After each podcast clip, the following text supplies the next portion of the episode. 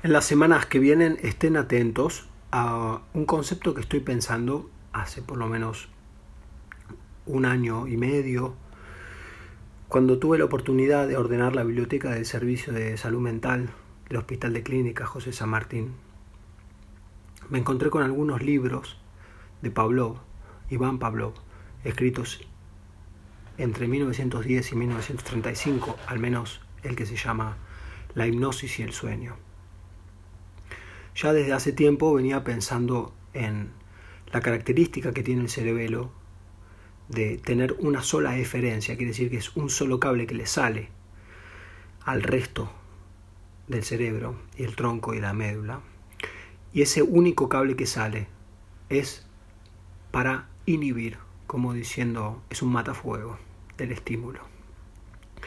Entonces, como única cosa para ser un órgano bastante grande e importante, bastante es una apreciación personal, por supuesto. La función de inhibir seguramente tiene mucho que ver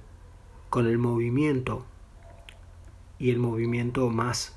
alejado de lo grosero en el sentido de mínimo, en el sentido de lo más alejado del centro del cuerpo, es decir, los dedos en sí mismos y quizás pinzando como modo de abordar otra cuestión que tiene su estructura no orgánica, como un piano o el arco de un violín, para generar una extensión, como si fuesen pseudópodos de una ameba, pero a nivel de onda sonora. No estoy seguro, le tengo que preguntar a Guillermo Saneo, si las ondas sonoras tienen peso, no lo sé. Seguramente me diría, vos sos boludo, y después nos explicaría. Entonces,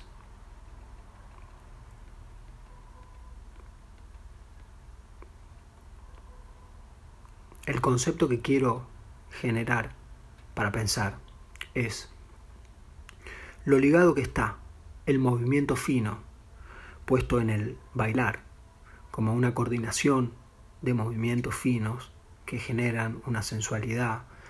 y una sensación interna posiblemente debido a la liberación de ciertas hormonas, porque el cuerpo se está moviendo de un modo en donde el Homo sapiens, si nosotros lo viésemos bailar de esa manera según la música, podríamos inferir que algo en el sentido del movimiento y quizás de la alegría, no estoy seguro, está sucediendo. Entonces, eso debía generar en su momento una especie de recompensa y alegría. Cuando nosotros lo hacemos ahora en relación a la música que suena, lo sentimos también. Entonces el movimiento como una definición, el baile como una definición de la sumatoria armónica de movimientos finos que involucran la escucha. El que baila esencialmente escucha.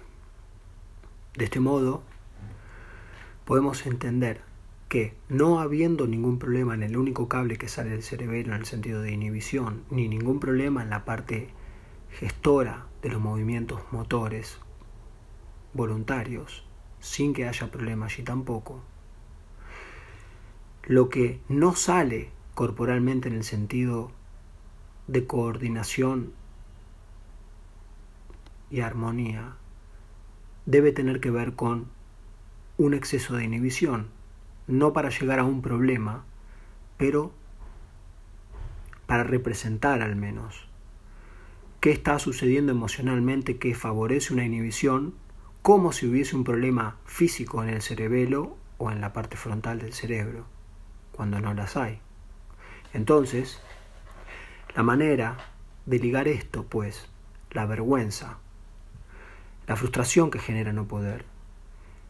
y el movimiento más fino todavía que la danza es el movimiento cuando hacemos el amor, en donde el despliegue del movimiento no solamente tiene que ver con la necesidad del organismo, sino con un movimiento que no será baile, pero algo de eso genera, si no en uno, en el otro, en el mejor caso en los dos. Como generando, pensando el coito y hacer el amor como un momento para la reproducción y la evolución, un momento favorable, puesto que cuando se comparte la sensación agradable y amena y coordinada y armoniosa y excitante del baile o los movimientos que están involucrados en hacer el amor, pareciera estar más cerca la posibilidad del orgasmo con la eyaculación y de la concepción, que sería el resumen de la evolución en un sentido concreto. Por supuesto que depende del momento del ciclo, no es lo mismo un momento que otro, pero también se sabe que muchas mujeres ovulan más de una vez por ciclo y en distintos momentos del ciclo. Digo se saben porque lo he leído en algún paper, puede estar errado, pero me da la sensación que no debe haber una rigidez tal, teniendo en cuenta que tantas cosas modifican los ejes hipotálamo, hipófiso, ovárico o testicular, pero ovárico especialmente en las mujeres para la liberación de las hormonas propias de la mujer, que favorecen o no favorecen la implantación del ovocito, que es la junta del óvulo con el espermatozoide. Pero volviendo a la cuestión, ya no yendo a lo microscópico, sino al momento del baile y hacer el amor como el baile, como una manera de vencer la vergüenza y el pudor, como cuando algo no sale de orden de coordinación en un instrumento o en un deporte o en un baile mismo, genera una especie de frustración en donde casi todos los seres humanos creo que preferiríamos que nos salga, de la misma manera que cuando estamos haciendo el amor preferiríamos sentirnos lo más excitados posibles. Entonces creo que de esta manera